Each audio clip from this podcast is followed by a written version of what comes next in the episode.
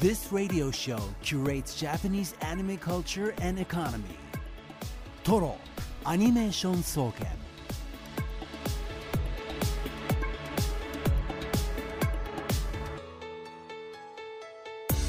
ラジオをお聞きの全国のアニメファンの皆さんこんばんは静岡市駿河区トロにあるトロアニメーション総研今夜の当直研究員青木隆太です同じく当直研究員の渋谷香音ですトロアニメーション総研首席研究員はこの方ですこんばんは。首席研究員でアニメ評論家の藤津亮太です。今日もよろしくお願いいたします。お願いします。青木隆太の個人のツイッターの SNS には上げたんですが、はい。昨日プレゼント渋谷カノン宛てのプレゼントを私が受け取りまして 今日渡したんですが。これはすごいいいですよ。何年のえっとに1993年3年。のジャンプ？ジャンプ。を いただきました。青木隆太マイナス3歳。渋谷香音マイナス10歳。冬さんは？僕も会社員でしたね。いやあの、えージョジョのね第そうラジオネームが「ハイド・ユア・フェイス」さんからいありがとうただいたんですがでジョジョ乗ってるからっていうのでね、受け嬉しい渡したもらったんですが何の話載ってるんですか？第3部のあ第4部のえっ、と音石明の回あのレッドホットチリペッパーのはい。レッドホットチリペッパーね。がちょうどこう解決したような回で、うわなんかで4部実は漫画で読んでなくてまだ。そうなんですよ。私4号持ってなくて。だからちょっとなんか嬉しい、嬉しいです。本当に。そこだけ本当に見る嬉しいです。他にもなんかあの「スラムダンクとか「悠々白書」があってえこの時代なんだっていうのがちょっともう。だって「ドラゴンボール」がちょうどセルゲームのラストでしたよ、回。もう懐かしい。歴史の1ページですね、ね。ちょっとそんなありがたいものをいただきました。ありがとうございます。ありがとうございます。えーこのトロアニメーション総研毎週アニメについていろいろな角度から分析したトロアニレポート作成のため今夜も一般研究員であるリスナーの皆さんからの情報を集めています。今夜のトロアニレポートのテーマ発表しましょう。今日のテーマこちらです。2023年春アニメ振り返りですこの春放送した春アニメ皆さんのお気に入りは何だったでしょうか？一般研究員の皆さんの感想考察ここが良かったここに感動したなどなどあなたの視点で春アニメを語ってください。まだ最後まで見ていないという方もいるかもしれませんのでなるべく最終回のネタバレに注意しつつ考察をお願いします、レポートはツイッターメールでお願いします。ツイッターはハッシュタグカタカナでトロワニでツイートしてください。メールはトロワニアットマークディジ SBS.com TOROANI アットマーク DIGISBS.com でお待ちしています。ラジオネームはソラニンさん。私が今期楽しんで見ていた作品は水星の魔女です。実は前期を見ていなくて今期が始まってから1話からネットフリックスで見始めたので1期の最終回から2期を立て続けに見ることができたのですが1期からのリアタイ勢があのシーンから3ヶ月待たされたのまさに鬼畜の所業だと思いながら見てしまいました。1期を見ている時最初はウテナだ途中からエヴァンゲリオンだ見進めていくうちに ああこれってガンダムだわ と思わせる展開。頭の中でスレッガーさんが悲しいけどこれ戦争なのよねと私に囁いていました一体どう収集つけるのと思っていたけど最終回はまさかの形で丸く収まりました。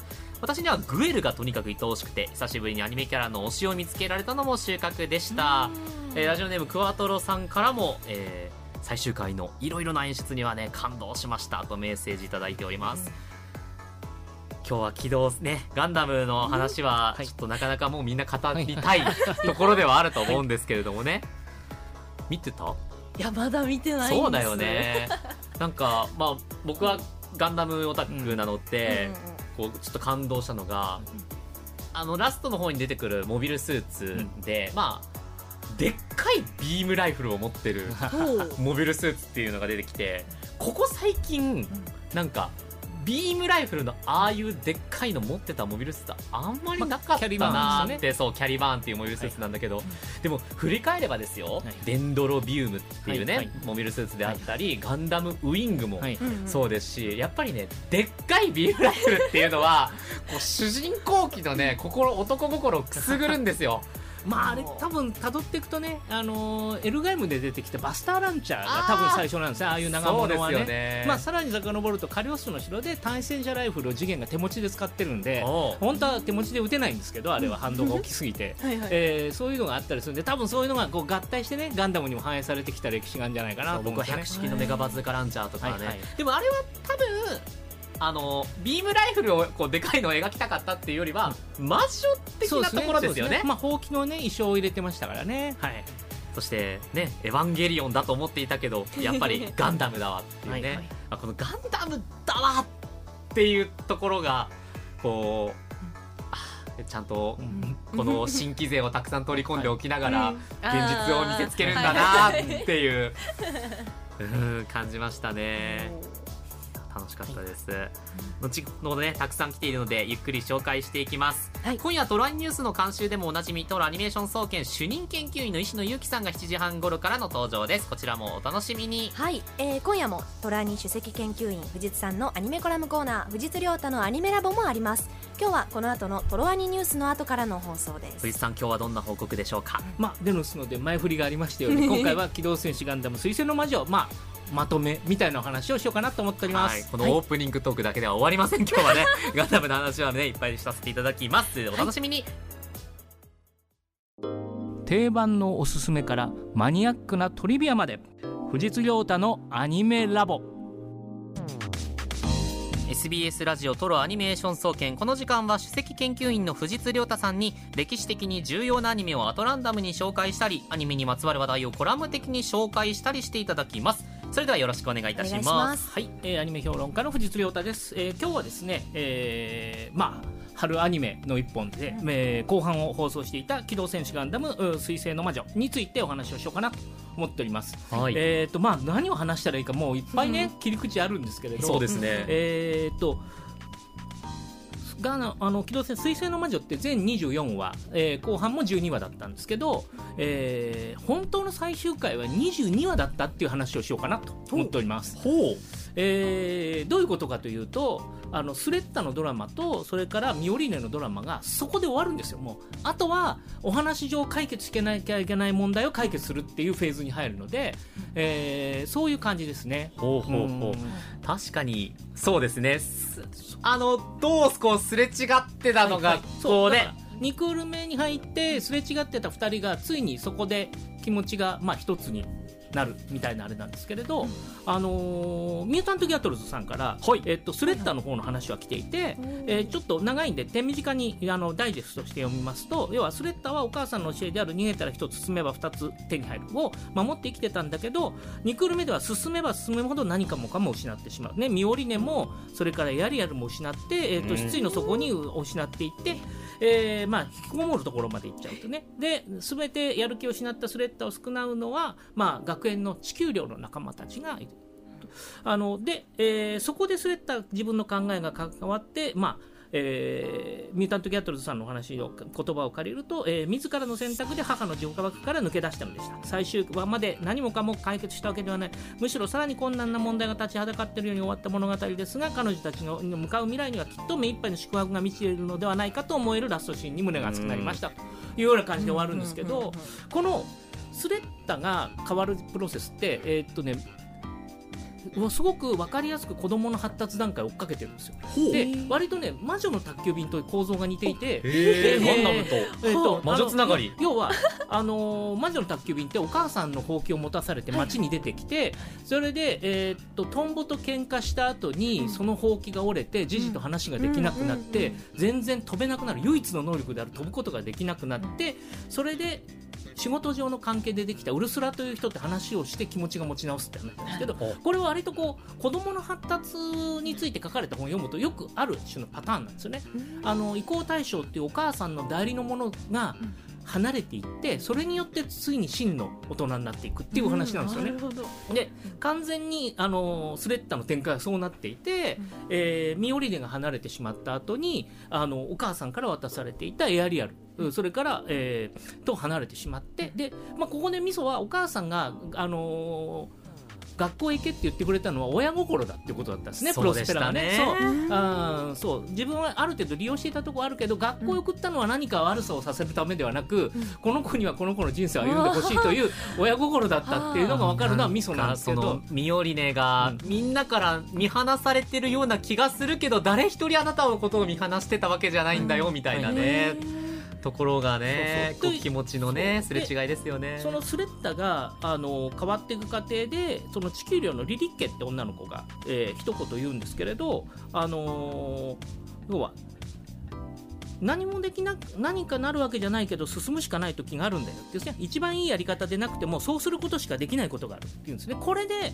スレッタ割とハッと気がついてこれを22話で、えーっとぐるっと変わって、えーミオリネはその時に良かれと思ってしたことを全て間違ってたって思ってこっちもこっちで落ち込んでるんですよね。うん。でそれに対して、えーっと正しくっても間違っても自分がやったことは取り戻せない。でも何も手に入らなくても前に行くしかないんだっていうふうにスレッタが迷ってきて得た言葉を。つまりしかもそれは友達がくれた言葉を自分なりに解釈してミオレに伝えるとミオリネがあの復活してで部屋から出てくる。今後部屋から出てくるシーンはいいなと思うのは足を映して足あの足の先っちょが歩いていく様子を割とカメラが追っかける絵で、あの歩き出したっていう感じの絵なんですよね。で外からスレッタがドア開けあげようかなと思うと自分で開けるからいいって言ってあ出てくるって。もうここであの2人は成長してるんですね。その彼女たちが向かい合ったのって親が間違ったことをやってるのをぶちのめすみたいな感じじゃなくって親がやってきたことが本当はどういうことだったかを理解してそれはじ結構自分がその立場になってみると大変だった。ミオリネなんか完全にそうなんですよね、うん。親がやってたポジションを、えーどういうことかを会社の社長になってやってみたら、うん思うようにいかないことがいっぱい出てきてうん落ち込むっていう話なので。自分のせいで被害とかね犠牲が出てしまいますからね。あと自分にコントロールできないことでも被害が出たりしちゃうわけですね。でもそれも自分の責任の一端になるみたいな感じになっててこれがでもそれでもやるんだっていう感じに乗り越えるのが22話なんですよねでもうここで最終回なんですよドラマ的には。あとはそのおお父さんが考えた世界を平和にする仕組み。それから、えお母さんプロスペラの方が考えた、えっと、なんていうの娘をたあの幸せにする仕組み。これをそれは一方的じゃないのっていうのを壊すっていう話が残っているだけで。なので22話がまあ実質的な最終回かなと。いう感じで、えー思ったんですよね。そういう意味ではあのすごくキャラクターのドラマはあの丁寧に終われてたかな。と結構ぎゅうぎゅうでねどうなるかわからないそうですよ。焦る感じだったんですけれど、えー、とそこはうまくですねなんとか駆け込みで。うん。でちなみにそのさっき言った、えー、と進むことしかできないっていう話が最後に、えーミオリレの人の数だけ正しいものがある。いつか必ずどこかで間違うんだ。それでもできることをするのこの先も。でこれ実は多分お父さんもデリングですよね。デリングもやることがこれしかないと思ってやったわけですね。その戦争をコントロールして、えーっと全面戦争を避けるために戦争をコントロールする。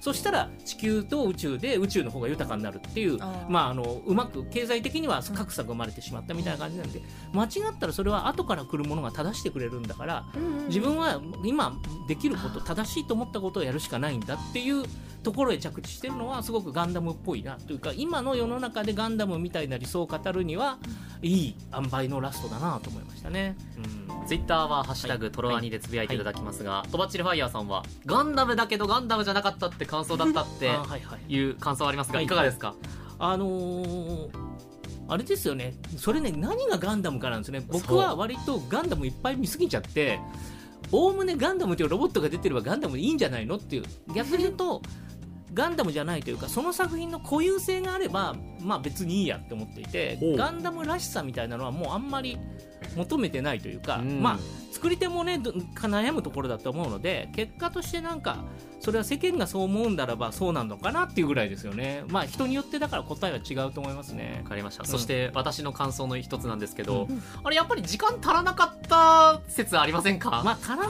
かったかどうかは別としてえーっと風呂敷は結構でかいんですよ。そうですよね。そうだからあのスペーシアンとアーシアンの関係に手をつけるかどうかっていうのがやっぱり前半だとそこまで回って世界が変わる様を描か描くのかなと思ったらこれねなんて言うんだろうな。おわ結果としてそこには手がついてないわけですよ。だからそれってえーっと普通の人間にできることは限度があるって話だなっていう風になってるわけですよね。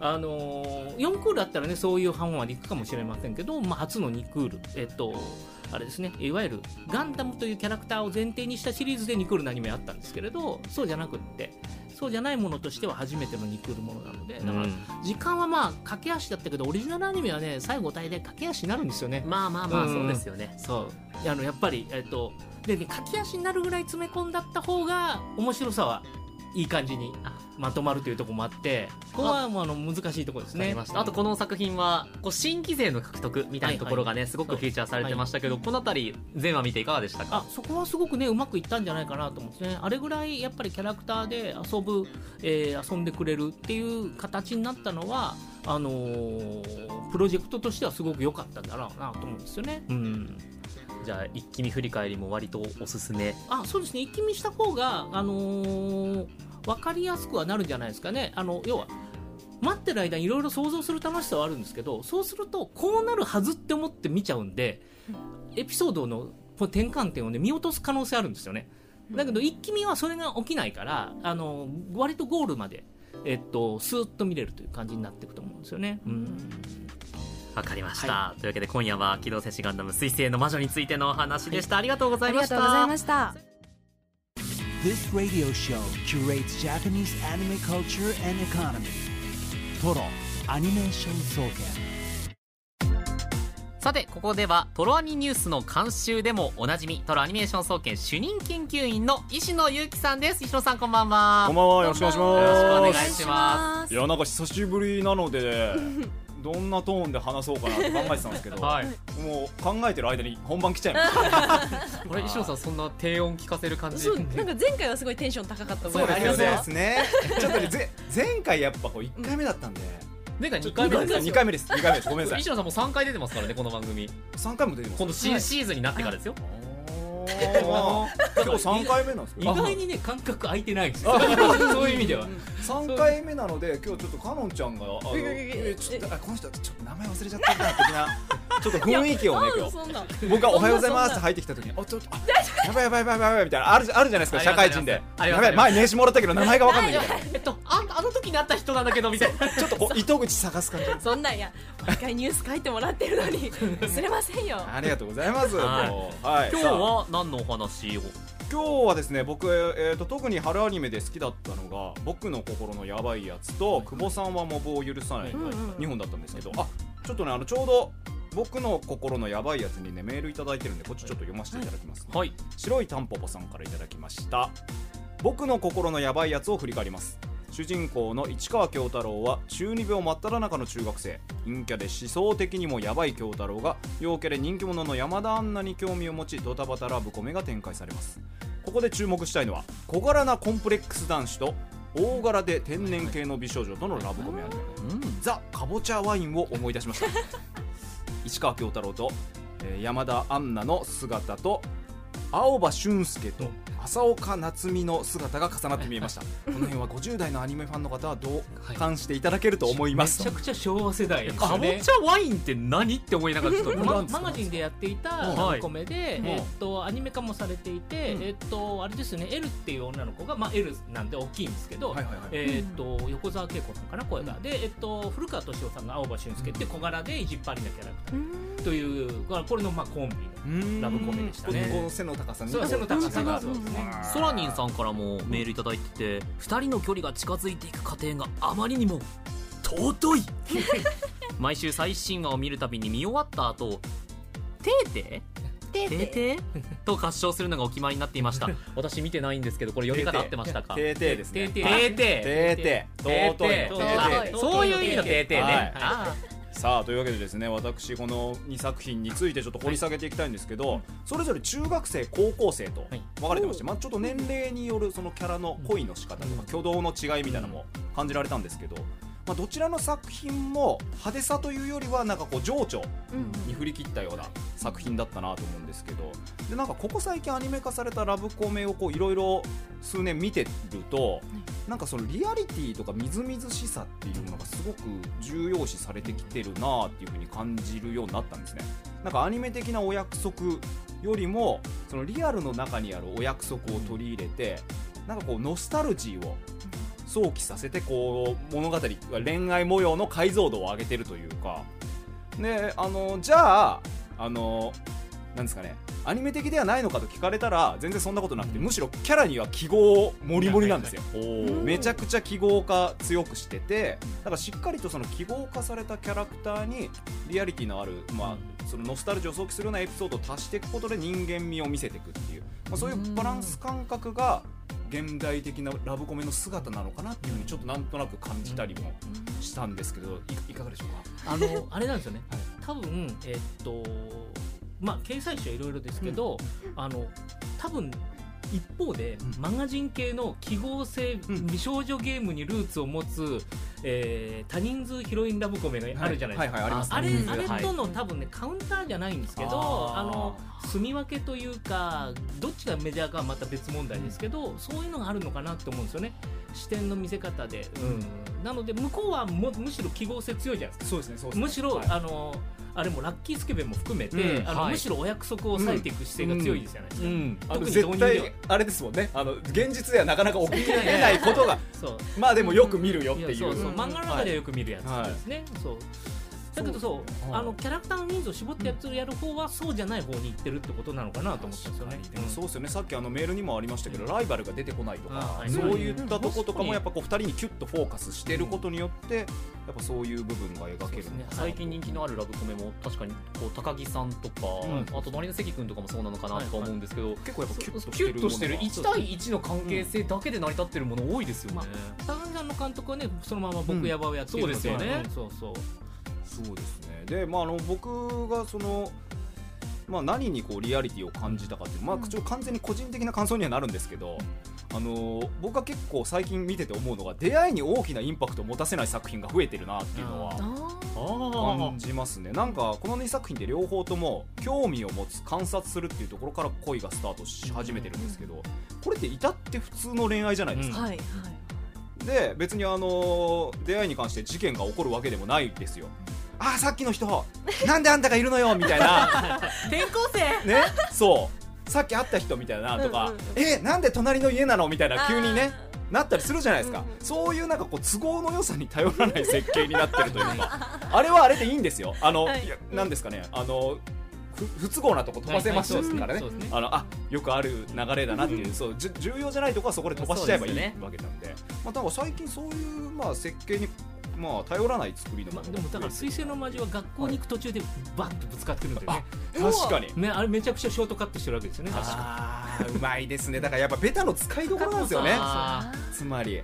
でまああのただこの至って普通の恋愛プロセスで進むわけですけど、これだとまあインパクトがつけづらいので、さっき言ったように強めな記号化でフックを作ってると、例えば久保さんはモブを許さないは中学のその友達の中学の卒アルを久保さんが見ててそこに集合写真にいるのに欠席者として上に写真を貼られてしまっている白石を見つけるんですよ。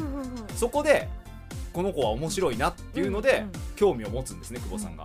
であとあの僕の心のやばいやつはさっきちょっとお便りにもありましたけど主人公の市川はなんかこう殺人に関する本とかをこう普段から読んでるんですよ。はい。はいあのクラスで。一人で。うんうんでまああのーでクラスメイトでモデルをしてる美少女山田をどうやって殺そうかと妄想しながら観察してるんですね、はい、だからもうこの出会いに大きなインパクトはないですけど、うんうん。そのキャラクターのその属性の盛り方はなかなかですよね、うん。やっぱり。そういうとこでまあその独自性、まあ、新規性っていうのを出すっていう風な形になってるかなと思いますね。で、えー次のリアリティいきたいんですが行為を表すリアリティ。これねあの2つの作品で共通のものとか結構あったのであの1つ目がねジャージなんですよ。ジャージ？ジャージ。ジャージなんですけど、好きな人のジャージを着たい女心が両作品に描かれてたんですね でこれかのんちゃんがもがいてます。わかります？かのんちゃんその思い感ますよ。すごいうわうわなんかあったあったなじゃない。ちょっと。じいやあってもいいんだよ。あっても。あもっていいよ。うん。なんかまあありますよねそういう時期。ありますあなの心のやばいやつを解放していこうよ、ね。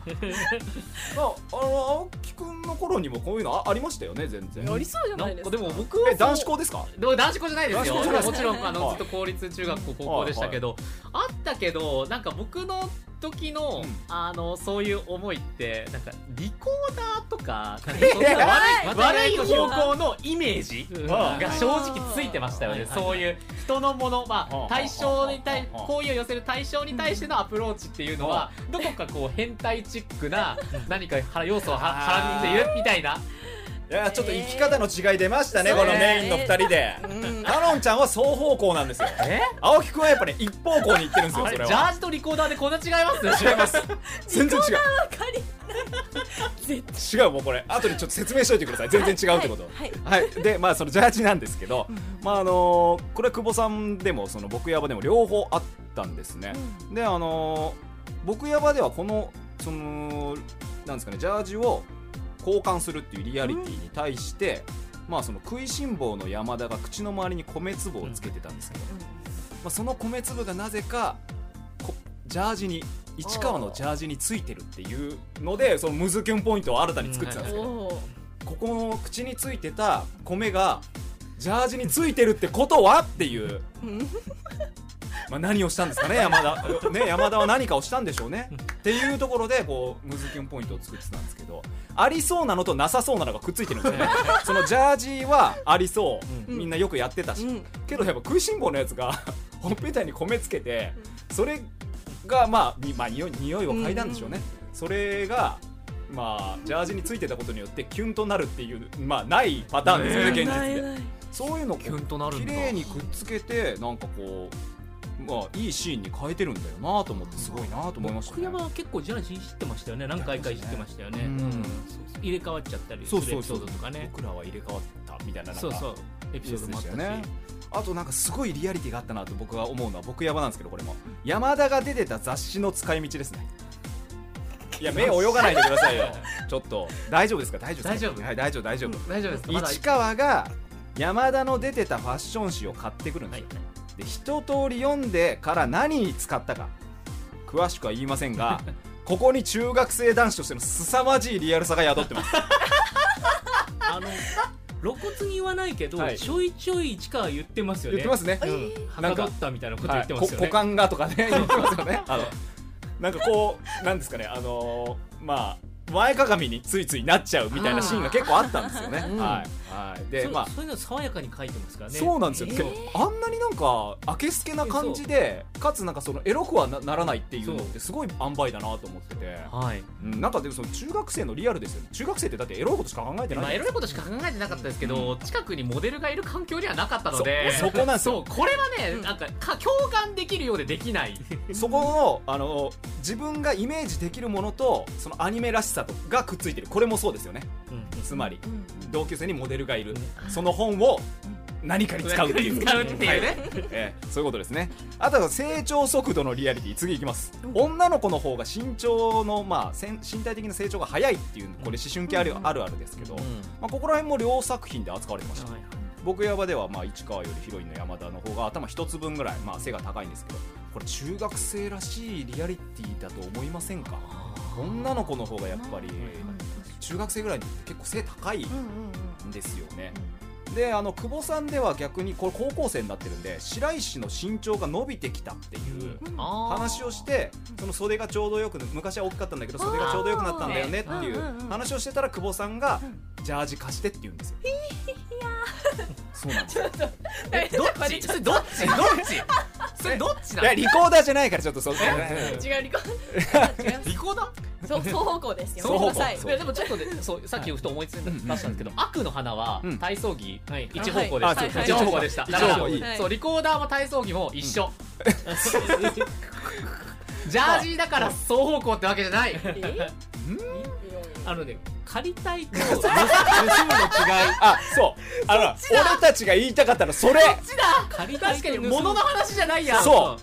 あコミュのねニケーションの問題とあの物を盗みたいの違い。ちょっと待ってください。から。なんかね噛み合わねえなってさっきからね確かに。思ってた。だから僕ちょっとこれ育ってきたアニメがちょっと違かったかもしれないですね。うんまあよよかったです。分かってくれて。はい、まあそういう感じでですね、えー、まああの、えー、何でしたっけ、えー、ジャージあジャージじゃねえや。背が伸びてきたっていう まああれがあったんですけど、まあそういうところもこう成長速度のリアリティっていうところも一つあのーノスタルジーを想起させるポイントかなと思います、ねで最後親よりも身近な保護者お姉ちゃんが生むリアリティ。はいこれラブコメって一昔前とかって結構親とかってノイズでしかなかったと思うんですけど、あのあえて出さないっていう作品多かったと思うんですよ、なぜか一軒家に一人しかいねえみたいなありますね。とかまあ親はいないとは言ってないんですけど出てこないっていう、まあ、そういう、まあ、ラブコメテンプレも存在してるんですけど、まあ、ラブコメには、まあ、でも魅力的なサブキャラクターは不可欠なんですよ。絶対恋を盛り上げるために。その役割を友達じゃなくて家族にに担わせる作品が結構増えてきたなと思いますね。僕らの時なんてもうその恋愛模様に対して家族はもう不可侵でしたから不可侵でしたね。ただ今、まあ悪友ですよねその時はね、悪友ですよね。そうですよね。友達に。うん、悪いこと誘ったりとか、うん。何か海行こうぜとか突然言い出すやつね、そうね。ああそう。イベントがね。イベントで発生させてくれるのそう。が友達だ主人公がそうそうそういうことを言うキャラじゃない時に。は確かに、うん最近の作品見てると僕は結構妹がうん。こう強引にそっちの,、あのイベントを起こすきっかけになるみたいなのは多いと思いますけど、うん。姉うん。姉の渋谷香音さんいかがですか？関わっちゃいます。弟がそんなだって恋愛とかしてたらもう、か彼女連れてきたらねすごいあれ？え？ーってね？なるでしょ？可愛いじゃんあの子みたいなね。部屋に普段行かないのにコンコンって言ってお菓子持ってきたよみたいな。お姉ちゃんぶりたいですよね。お姉ちゃんぶりたいはい。まあそのう家族にそういうところを背負わせる、まあ、あの作品が僕はすごく目につくなと思ってるんですけど、まあ、でもその親よりもそのなんですかね、まあ、手の届くリアリティがお姉ちゃんにはあるというか、まあ、そのちょうど間の存在ですよね、う少し、はい。で、まあ、久保さんのお姉ちゃんも僕ヤバのお姉ちゃんも成人して18歳以上のお姉ちゃんだったので、ちょっとやっぱ大人なんですよね、しっかり。でまああのその久保さんもその僕ヤバもお姉ちゃんの存在で主人公たちの本当の姿っていうのがちょっと導き出される形になってまして、えーっとですねまああの普段久保さんは白石をからかって大人ぶるところがあるんですけど、うんうん。あのお姉ちゃんのアキナこれは渋い伊藤美久さんですけどがいると高校生らしい幼さとかピュアさがこう出てくるんですね。でそこを微笑ましくお姉ちゃんを見守ってあげるっていうのであと僕ヤバの市川のお姉ちゃんこれは田村ゆかりさんだったんですけど、えー、ととあるきっかけでこう市川が殻に閉じこもってしまったんですよ。今みたいなキャラクターじゃなかったんですよ昔は。あでそれをずっと心配してたっていうのをその山田に伝えるんですけどでそれをなんですかね、まあ、弟に好意を持ってくれた山田に感謝を伝えるシーンがあるんですけどそっから市川の本当の姿が山田にこう、うん。見えてくるそういう感じなんですけどまあ春アニメって事情を知らない転校生がぐいぐい来るとか「君は放課後インソムニア」でも、お姉ちゃんが2人の恋を深めるためにいい仕事してるんですよね、まあ、ラブコメに関わらず。ということで僕が2023年春アニメ一言でまとめるならおお姉ちゃんてーてーです。結論の結論の最後って一番最後に話したことしかまとまってなくないですか、お姉ちゃんてーてーで まとめたいと思います。はい。見事でございました。どうもありがとうございました This radio show curates Japanese anime culture and economy. Toro Animation Soken. さあ、えー今日のテーマ2023年春アニメ振り返りです。ラジオネーム赤い電車さん。春アニメの振り返りでレポートしたいのは、マイホームヒーローです。原作初期からハマっていて、待ちに待ったアニメ化でした。父親が娘の彼氏と言っても、騙すために近寄っていた男を殺す1話から物語は始まります。アニメではシリアスな部分がより強調された構成や作画になっていたのは非常に印象的でした。個人的にはもっと見てみたい気もするのですが、2期になると放送するには難しいシーンもあって、かといって、その描写を避けるのは厳しいと思うので、1期を繰り返し楽しみます。石野さん、うん。マイホームヒーローご覧あ見ましになったとた最後まで。見いかましがでしたか？たよあのーまあ実際どういう風な感じでその普通のお父さんが反社とやり合っていくかっていうところだったんですけど、途中からその反社も一枚岩じゃないってはいう状況になっていくんですよね、でそこのどこに切り崩すポイントをお父さんが見出していくかっていう最初はねもう一方的にボコボコにされちゃうんですよ、はいはい。お父さん、はいもうちょっと見てられなかったんですけど。諏訪部さんが。はい、諏訪部さんが「やめてください」っていうのをもうずっとあったんですけどもう一歩間違えればすぐ家族全員やられちゃうっていうのの背負いながらお父さんがもう細い糸を見つけていくんですよ。生存できる。できるね、もうそこ結構手に汗握る感じでずっと見てましたけど、まあ、最終回はちょっとぜひ見ていただきあたいですね。あですかちなみに石野さんあの娘がもしね、うん。うん。こうこういうああいう彼氏連れてきたらどうします？え何ですか？仮に娘がねそう言ってこのああいう彼氏を連れてきたそのいなんか。や大丈夫。う僕の娘は多分そんな感じの人は選ばないと思う。あ大丈夫です大丈夫です。そっか。ごめんなさいいないですけど。いないですけど。いないです。あのイマジナリー娘は。はいイマジナリー娘はね。しっかり育ってるんで僕の。藤井さんはもいやいやいやいやいや。てかその質問するお前が地味かっていう感じだった。お前が。本当一方向ですね。もう青木くんはもう。すみませう、はい、はい。続きまして。ラジオネームちょっと真面目にメールをしようと思ったのでラジオネームボケはなしでとばっちりファイヤーで行かせていただきます。32023年春アニメがテーマの回で採用していただきました、えー魔法使いの嫁シーズン2について全部見た感想をお話しさせてくださいえーえー1話を見た瞬間から、えーとその制作がビットスタジオからスタジオカフカに変わることによる不安があったのですが1話を見た瞬間からその不安は消し去られました。シーズン1で感じた綺麗な表現と闇へ闇へ溶けるような感覚はより力を増して作品を消化していました。そして声優の皆さんが5年で何か変わってしまうのでは？という不安もありました。そんな不安を一瞬でも思ったことがバカだったのです。知世役の知世役の種崎敦美さんもエリアス役の竹内涼太さんも、えー他の皆様もあの時のままとにかく全てが完璧に噛み合っていて素晴らしい瞬間を過ごせました。といっても見てない人にシーズン2の話はなかなかに興味の出ないものと思います。なのでよかったらエンディングを見てもらえませんか？ノンクレジットエンディング映像が YouTube に上がっています。ため息が漏れてしまうほどに美しい絵がゆっくりと流れていきます。1分半だけなのでお試しになってもらえませんか？もしこれが読まれたら Twitter に貼っておきます。おので URL をね。そうですね。じゃあはぜひぜひ。ハッシュタグトロアニで皆さんはい。検見てみてください。検索してみてください、あれなやっぱあれなんですよね、あのースタジオが変わるの不安っていうんですけれど、はいはい。スタジオカフカさんって、その前の OVA も担当していて、うん。あー割あのこの作品を作るっていうのが割とこう重要な目的として設立されてるスタジオなので、えー。あのーそういう意味では心配はねなかったという感じですよね。おうん。ーなるほどラジオネーム新カニックユッチさん。この春アニメといえばやっぱり推しの子。うん。トラニでも赤ちゃんのおたげが気になって見始めたというリスナーのからのメールが紹介されていましたが私も SNS で見たその動画が気になり見始めました。90分の拡大放送衝撃的な展開の初回でしたがその後もドキドキの連続。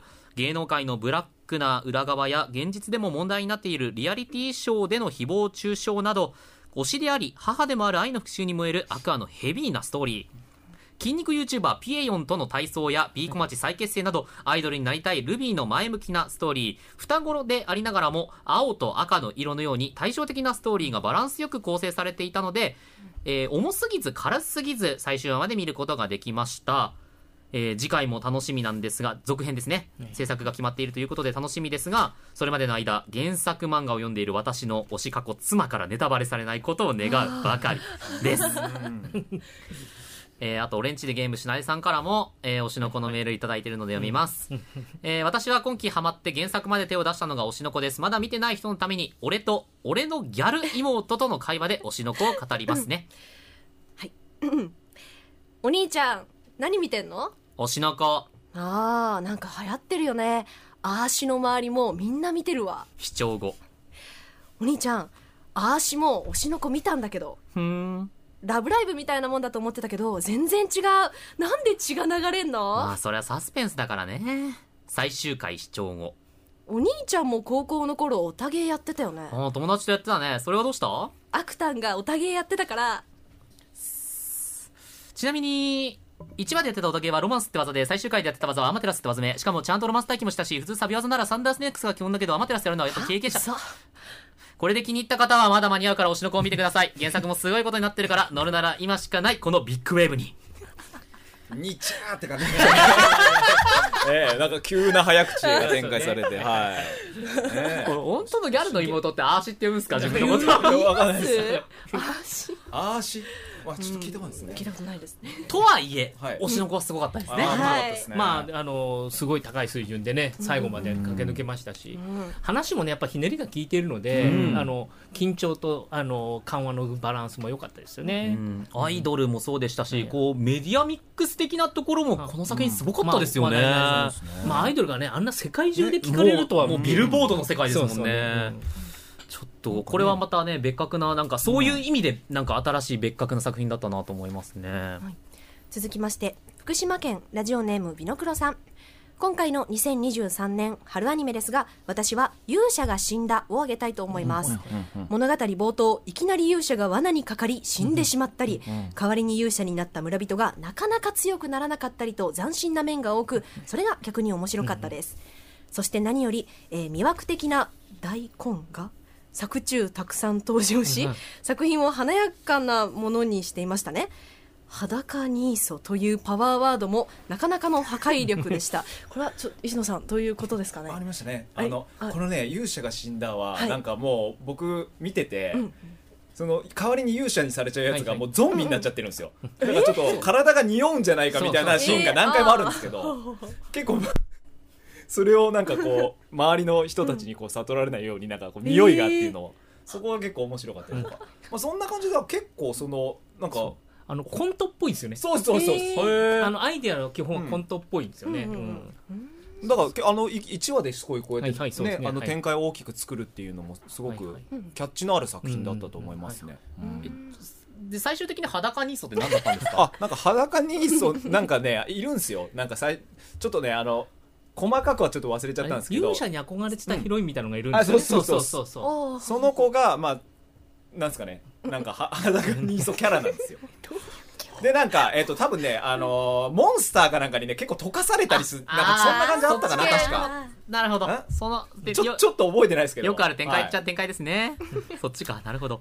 ラジオネームスレカラスさん。多くの2023年春アニメの中最近見終えたので記憶に残っている作品「女神のカフェテリア」5人が絡むハーレムアニメ。どっかで見たよなと思ったらいいな。瀬尾先生大変失礼しました。復習は復復職は得意。料理は苦手の桜花名家出身のバンドギタリスト茜。子役経験あり世間を見渡す常識者里穂腕っぷしは一流いわゆる脳筋バカの亜美。おとなしい性格ながらアルコール微量のウェットティッシュで酔ってエッチになる白菊それぞれにキャラが立っててちゃんと落としどころもあり途中騒動がありながらも共同生活を続けていくうちお店の名前のようにファミリアとなっていく6人。信頼とともに恋愛関係を匂わす終盤。単行本継続中だけに今後は気になる作品です。まあ、これはあの今日の石野さんのお話しいただいた1対1とは真逆にうん。ね5人のっていうところでしたね。もうザ・マガジンってそうそうねドラマたちまあ、うん。瀬尾先生。そうね。瀬尾先生アニメ化率高いですしね、うん。瀬尾先生やっぱりあれ、やっぱ可愛い絵がずる、ずるいくらい可愛いですよね。風花とかもそうでしたけど。あだからね企画がねバットを短く持ってる感じが素晴らしいなと思うんですよ。連載漫画家で、ん。つまり当てにいってるんですね必ずね。ね。うん、ヒットメーカーヒットを作るためにうんそう。確かに考えてる書いてますよね。う。ん。うん。そうですよね。もう本当に、これ僕も最初追っかけてて面白かったですね。続きましてラジオネームトラスさん。僕が取り上げたいのは「私のゆりはお仕事です」ですこの作品はいわゆるマリア様が見てるに出てくるようなリーベ女学園に通う生徒たちがシュエスターのちぎりを結び時に導き導かれ支え支えられ日々を過ごしていくという体のコンセプトカフェで働く少女たちのさまざまな人間模様を描く物語です。えー、ユリに詳しい人だとおそらくはタイトルを聞いた瞬間にああユリ営業をしてて実際にはめっちゃ仲悪いのがだんだん本当のユリになってくやつねとなると思います。それは一部正しいです。えーもう一つ主人公の白木姫のモットーとして外面というのがありまして八方美人誰からも嫌われないように生きていきたいと彼女は考えていてそう行動しています。彼女はこの外面に強い自信があり日常生活でもコンカフェのお仕事でも全く同じように振る舞います。一方で彼女とシェベスターとなった、えー水木はお仕事では厳しくも優しいお姉様として接してきますがお客様のいない場所になると未熟な姫に強く当たり散らすようになります。他にも一見内気でおどおどしているかの子や一見優雅なお嬢様としてお客様の前に立つスミカなどがお仕事の姿素の姿そしてそれぞれに抱えている本心との合計30のキャラクターが、えー時に重なり時にちぐはぐになっていますそれゆえに時にお互いぶつかり合い時にお仕事の場所だからこそさらけ出せる本心によって心を通い合わせる様こそが本作の最大の見どころです、うん、なんか、結構おお重ためじゃないですけど。かなり重かったですね。あそうなんですかなんかその過去エピソードが出てきたとこあたりから、うんうんうん。おなんかお作風が変わってきたっていうぐらい、えーなんか、まあ、入りがねちょっとコメディっぽいかなとかね、感じで始まってましたからね、すごく重重ためなこのタイトルでっていううんところですかね、うですよね、ううんんうん。なかなか今年の春も豊作どだったうんですね、面白いの多かったと思います。面白くも多かったですよね、いや皆さんからたくさんの意見ありがとうございました。一般みな研究員の皆さんからのレポートでした。今回の SBS ラジオトロアニメーション総研いかがだったでしょうか？フォロアニは静岡県の SBS ラジオで毎週月曜夜7時から生放送でお送りしています。ぜひこちらもお聴きください。SBS ラジオトロアニメーション総研パーソナリティ青木龍太でした。